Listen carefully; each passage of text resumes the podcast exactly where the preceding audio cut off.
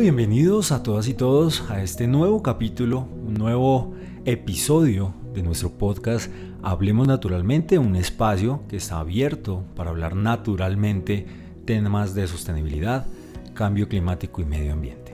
Les recuerdo, mi nombre es Diego Buenaventura, soy realizador audiovisual y voy a ser su moderador en este espacio. Aprovechando que hace poco pasó el Día Internacional del Agua, el 22 de marzo, queremos traer a ustedes un tema que es muy importante y muy relevante. Casi nadie los conoce, son de vital importancia para el abastecimiento del agua en la región y nacen en el corazón del Amazonas. El tema de hoy es los ríos voladores. ¿Qué son? ¿En dónde nacen? ¿Por qué son importantes y por qué son relevantes? Antes de avanzar más en este tema, quiero darle la bienvenida a Vanessa Guzmán. Vane, ¿Qué tal? ¿Cómo estás? Bienvenida. Hola Diego y a nuestra invitada también por Nuestra invitada también, que es nuestra invitada experta el día de hoy, que sabe y tiene una experiencia muy amplia en estos temas de sostenibilidad, de cambio climático y medio ambiente. Principalmente vamos a hablar del tema de los ríos voladores. Pero esto también nos invita a hacer una conversación muy clara sobre la selva amazónica y los bosques, todos estos temas de deforestación. Entonces, bueno, Vane, si ya estamos listos y ya estamos preparados, podemos darle la bienvenida a Ruby. Bueno, hoy nos está acompañando Ruby Marcela Pérez, es una periodista ambiental con 32 años de experiencia en medios y oficinas de prensa de entidades ambientales.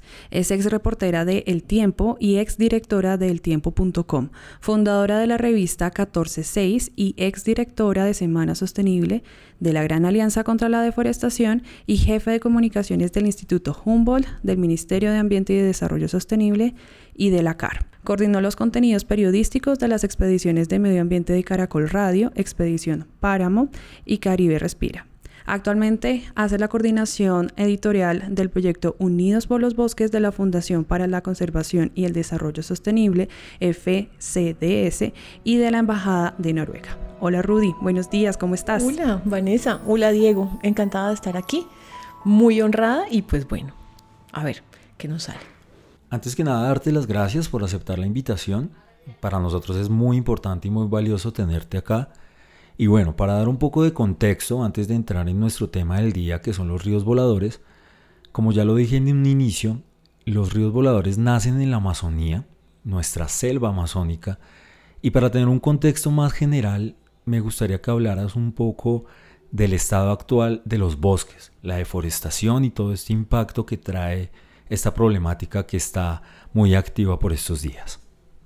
Es importante mm, que la gente conozca que todo está conectado, absolutamente todo está conectado, así estemos nosotros en el altiplano, estemos lejísimos y pensemos que la selva queda por allá lejos, lejos, o solo la pensemos en los mapas, o en fin, todo está conectado, el agua que tomamos viene de allá, el aire que respiramos se purifica incluso desde allá. Entonces, eh, del estado de los bosques depende también el estado de nuestra vida, de nuestra salud, lo que consumimos, lo que respiramos. Eh, los bosques, ustedes saben, eh, Colombia tiene unas tasas muy altas de deforestación. Se están deforestando más de 100 mil, entre 100 y 150 mil hectáreas por año de bosques. 70% de, esas, de esos bosques pues, son amazónicos. Y no es que este año se deforestaron, por decir algo, 150 y entonces el año pasado eh, eran 170, entonces fueron 20 mil menos. No, son bosques que perdemos, son bosques centenarios que perdemos, son relaciones ecológicas que perdemos, son casas de muchísimas especies, es aire que perdemos también porque es un, árbol que lleva 300 años, por decir algo, capturando CO2, pues cuando se corta, pues emite ese CO2 a la atmósfera. Estamos en un punto casi de no retorno en, la, en el equilibrio, por ejemplo, de la, de la Amazonía o en la manera como funciona y respira la Amazonía. Entonces tú me preguntas cómo están los bosques, te digo que están, están mm, es una situación bastante compleja.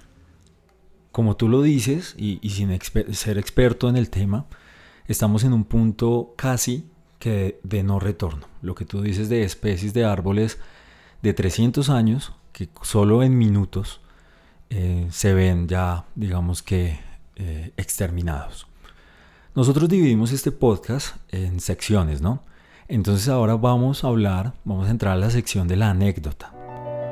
Vane, bueno, y tú de dónde estás trabajando, cuéntanos de pronto una anécdota, una experiencia que tengas del Amazonas. ¿Cómo lo has visto? ¿Cómo nos puedes describir a las personas eh, que, no, que no hemos viajado aún? Porque yo tengo como una parte de investigación sobre el Amazonas, pero nunca he ido. Entonces cuéntame qué es eso grandioso que es el Amazonas y cómo los demás pueden empezar a conocer de este bosque.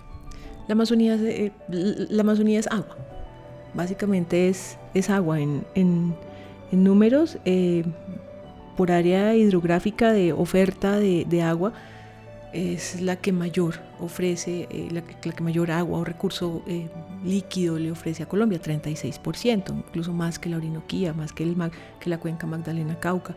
Entonces uno, uno ve la Amazonía en términos de agua y la relación profunda que existe con, con los bosques.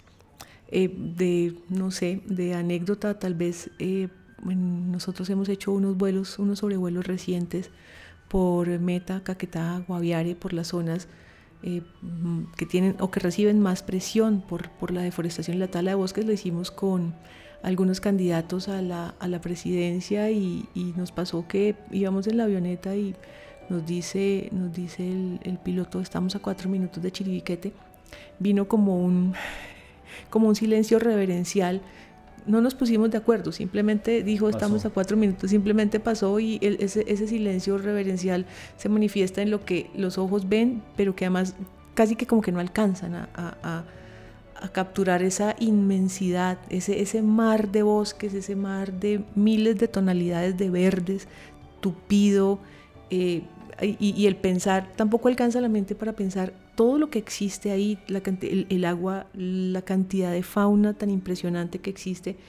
Y, pues bueno, el, sentimiento además eh, para mí fue de agradecimiento, me puse las manos en el corazón y gracias, o sea, gracias por, por esto, que, esto que hace que hace esta, esta inmensidad y este bosque para el planeta, no solamente para nosotros. Hay algo muy interesante en lo que tú estás diciendo, eso que vas contando, y es, es cómo fuiste consciente en el momento en que te viste ahí con la inmensidad del bosque y pensar mucho más a fondo qué hay en ese bosque, ¿no? Y qué es lo que pasa, qué es lo que pasa ahí y qué es lo que, cuál es ese impacto que puede llegar a las ciudades, que puede llegar mucho más allá y que además creo, hace un rato hablábamos, que nos contabas que no solo el impacto de lo que pasa en el Amazonas se ve en Colombia, ¿no? sino de pronto más al sur, sino también en el continente en general. Pues sí, tienes toda la razón. De hecho, nosotros poco nos hacemos conscientes o poco somos conscientes en las grandes ciudades o, o, en los Andes o en el Caribe o en el Catatumbo de, de lo que significa la Amazonía y de que todos estamos conectados y de que en el planeta todos los ecosistemas también están conectados. Mm, el agua que tomamos nosotros en, los Andes, el agua que toma, que consume 70% del país viene de los páramos, pero los páramos se recargan eh, del agua de la Amazonía. Y esos son los, los ríos voladores de los que pues vamos a estar hablando también. Entonces es hacerse consciente, pero también pensar eh, que todo lo que recibimos, consumimos y respiramos viene de los bosques y de su estado depende pues también nuestro estado y nuestra supervivencia. Yo adicionaría un tema y es explícanos también qué son los ríos voladores, cómo funcionan, cómo se crean, eh, por qué llega, decimos que la Amazonía también es un pulmón que nos da tanto aire, nos da tanta agua, cómo se crean y a dónde llegan, dónde los, los podemos ver, comenzando por ahí. Bueno, esto es, una, esto es una historia bellísima, ustedes, como les decía, todo está conectado, todo, todo está, todo depende. Nosotros los humanos dependemos de los, de los bosques, los bosques eh, dependen del agua, el agua depende del equilibrio que exista en el planeta, etc. Eh, así como el polvo del Sahara, del desierto del Sahara, fertiliza los suelos de la Amazonía para que puedan crearse pues esos, esos bosques y esas, y esas maravillas que existen, que existen ahí. Eh, pues el agua del, del océano Atlántico, la, la, humedad del océano Atlántico viaja con los vientos a los bosques amazónicos y ahí pues cae en forma de lluvia, lo capturan los esos millones de millones de millones de árboles que existen en esa, infinidad de, de, pues, especies eh, vegetales que no conocemos aún, porque es muy poquito lo que conocemos nosotros de la Amazonía. Lo capturan, lo emite a través de un fenómeno que se llama evapotranspiración. Produce lluvia que él vuelve y recibe, que la Amazonía y ese gran, gran, gran parche de bosque vuelve y recibe y vuelve y emite, o sea, la, Amazonía produce casi que la mitad de su propia lluvia. La emite y son los vientos, em, emite esa, esa respiración esa, eh, de, de humedad y emite esa humedad hacia las nubes y las nubes pues van viajando por efecto de los vientos, remontan la cordillera, llegan a los Andes y caen, en, adivinen en dónde, es en los páramos. Esa es el agua de los páramos, el agua amazónica es el agua de los páramos, el agua que se almacena gotica a gotica en, en los páramos y de ahí pues viene a suministrarnos a nosotros bueno, el líquido preciado, el que nos permite que vivamos. Pero pues este fenómeno, lo que les digo, que se llama evapotranspiración, no solamente pues eh, nos ayuda aquí en Colombia. Esto, esto llega a Uruguay, a Paraguay, a Argentina. Es un, tema, es, es, un tema de equilibrio planetario, por eso debería o debe importarnos la selva a todos nosotros, pues porque lo que pase allá nos impacta aquí. Muy bien, y aquí se ve la conexión de la que hablas, ¿sí? Cómo lo que pasa en el Sahara afecta a lo que pasa en el Amazonas, y cómo lo que pasa en el Amazonas afecta al cono sur, ¿no? Y cómo también dependemos de esa humedad que viene del Atlántico y penetra, digamos, la selva amazónica, ¿no? Y como los Andes dependen también de la Amazonía. Claramente. Esa, esa conexión Andes-Amazonía-Orinoquía que además eh, por efectos de la deforestación se está, se está bloqueando. Claro, y hay, hay, escasez también. Sí, claro, ya hay ciudades, a ver, de Colombia se habla muchísimo, se dice que el, el, eh, producimos cualquier cantidad de agua y en efecto lo hacemos. El tema es que no estamos cuidando el origen del agua, ni los bosques amazónicos ni los páramos. Eso, eso es bien interesante y no sé tú cómo nos puedes ayudar a hacer entender un poco o, o saber el estado actual de la deforestación y este, esa problemática de la que estamos hablando y que incluso nos mostrabas fotos en donde ustedes iban en un sobrevuelo y se veían caminos y se veían parches, por decirlo así, em, de lugares donde no hay árboles. O sea, ya definitivamente no hay árboles. Originalmente se pensaba, pues hasta hace unos años, 16, 2016, 2017, se pensaba que la deforestación era una consecuencia de la tala de árboles, del tráfico de madera, del tráfico de, fauna, pero no, hay, hay unos motores, en este momento hay unos motores tremendamente severos que están generando una acelerada pérdida de bosques, llámese eh, tala para ganadería ilegal, tala para agroindustria ilegal, em, tala para la más grave, la más seria, la más fuerte, apropiación ilegal de territorios de la nación, de baldíos de la nación, entre, pues, entre otros. Eso, eso genera eso es lo que está generando el, desequilibrio acelerado en los ecosistemas, que eso está generando que muchas poblaciones ya se queden sin agua. Ustedes saben la relación de los árboles con los ríos y el agua. Si los árboles no existen, si no cuidan, si, los árboles, sus raíces y esa, y esa relación que existe entre los árboles y los caudales subterráneos más los caudales superficiales no existe, pues simplemente se seca el agua.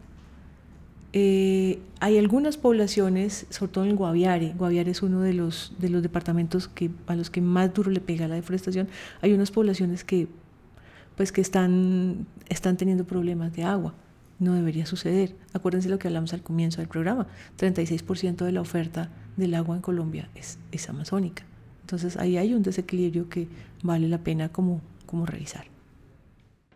Bueno, y teniendo en cuenta eso que tú dices que muchas poblaciones se ven afectadas, hay veces que yo creo que nosotros como ciudadanos no sabemos qué es lo que está pasando. Cuéntanos un poco también de estas personas que estamos eh, en una ciudad o en la parte rural, cómo podemos ser más conscientes de lo que está pasando y cómo podemos apoyar también todo el trabajo que se está haciendo en la Amazonía. De un lado, hacer la conexión de yo estoy abriendo el agua y no es que el agua salga de la llave yo estoy abriendo la llave y no es que el agua salga de la llave, el agua viene de un proceso, o sea, con, el solo hecho de que hagamos la conexión mental de que esto es páramo y páramo viene, y el agua del páramo viene de la selva, con eso ya nos hacemos un poquito más conscientes y gastamos menos agua. De ahí tan importante el amigo frailejón Ernesto Pérez, que nos tiene maravillados y enloquecidos, pues a, bendito sea Dios que apareció. porque, pues porque la gente se está dando cuenta de la importancia, así no haga todavía las conexiones, pero se está dando cuenta de la importancia de un ecosistema como los páramos. ¿Qué más puede hacer la gente? La trazabilidad de lo que come, la trazabilidad de lo que, de lo que toma, de dónde viene la carne, de lo que consume. Es un consumo responsable. Ya es tiempo de que nos hagamos consumidores responsables en Colombia, que revisemos qué nos estamos comiendo, qué carne, qué queso, que revisemos los empaques.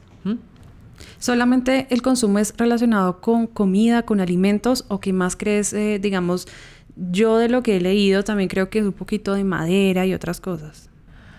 Sí, también es importante tener en, eh, eh, o sea, hacerse muy consciente de ver la trazabilidad de lo que, de lo que nosotros consumimos.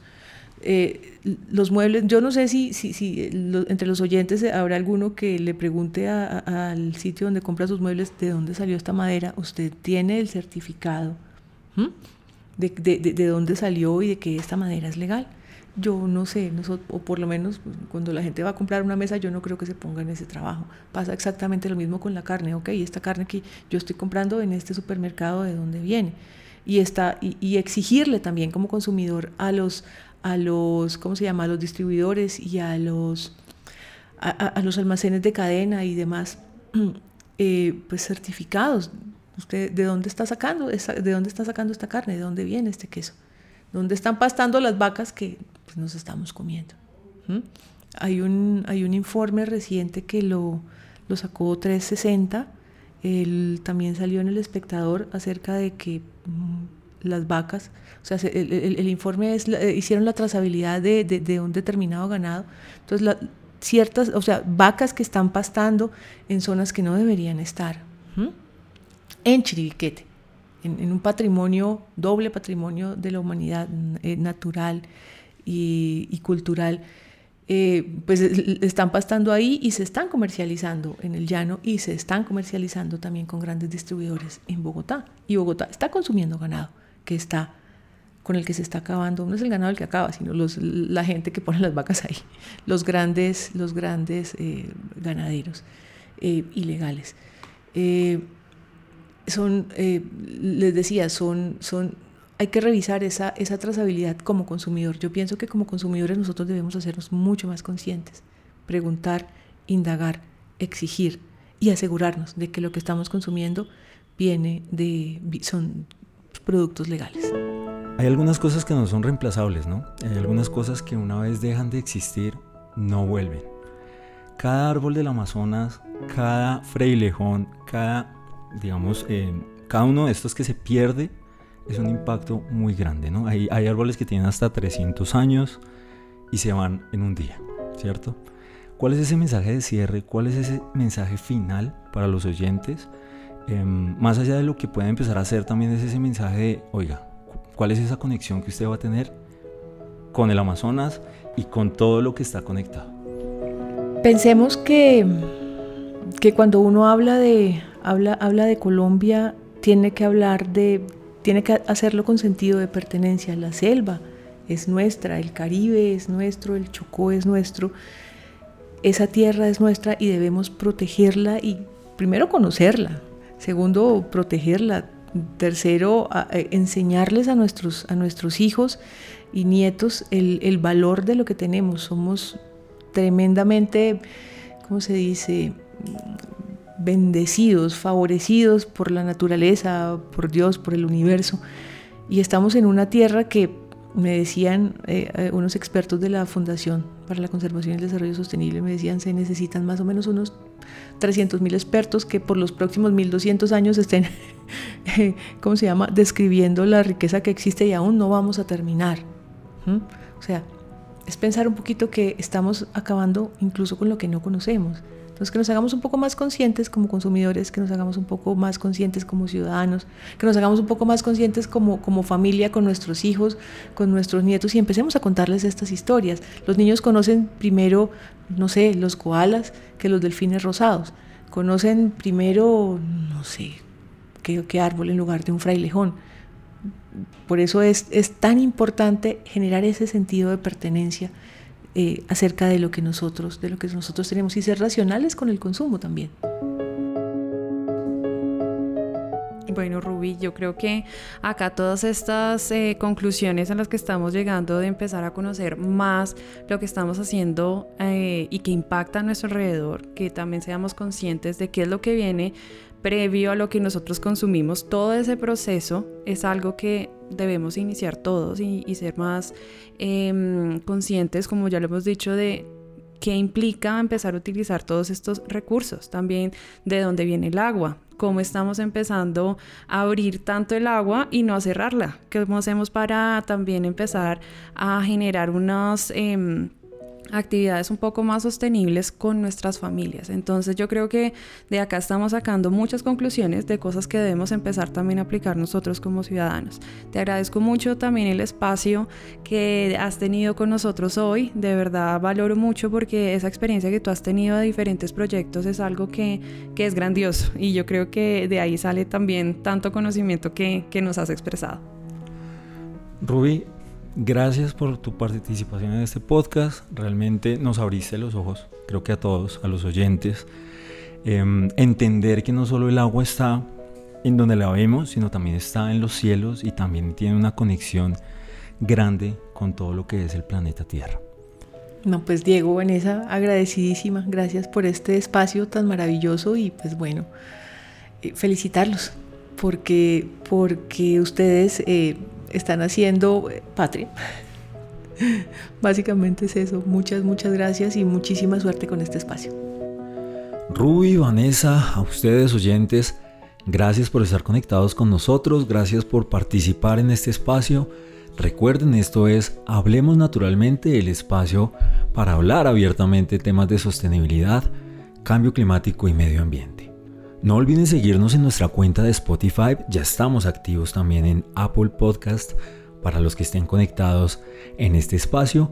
Si quieren tener más información sobre agua o temas de sostenibilidad, recuerden que tenemos habilitado nuestro portal 30x30 en la página web de Esri Colombia. Síganos en todas nuestras redes sociales para estar conectados con este espacio Hablemos Naturalmente. Nos escuchamos en un próximo capítulo. Gracias.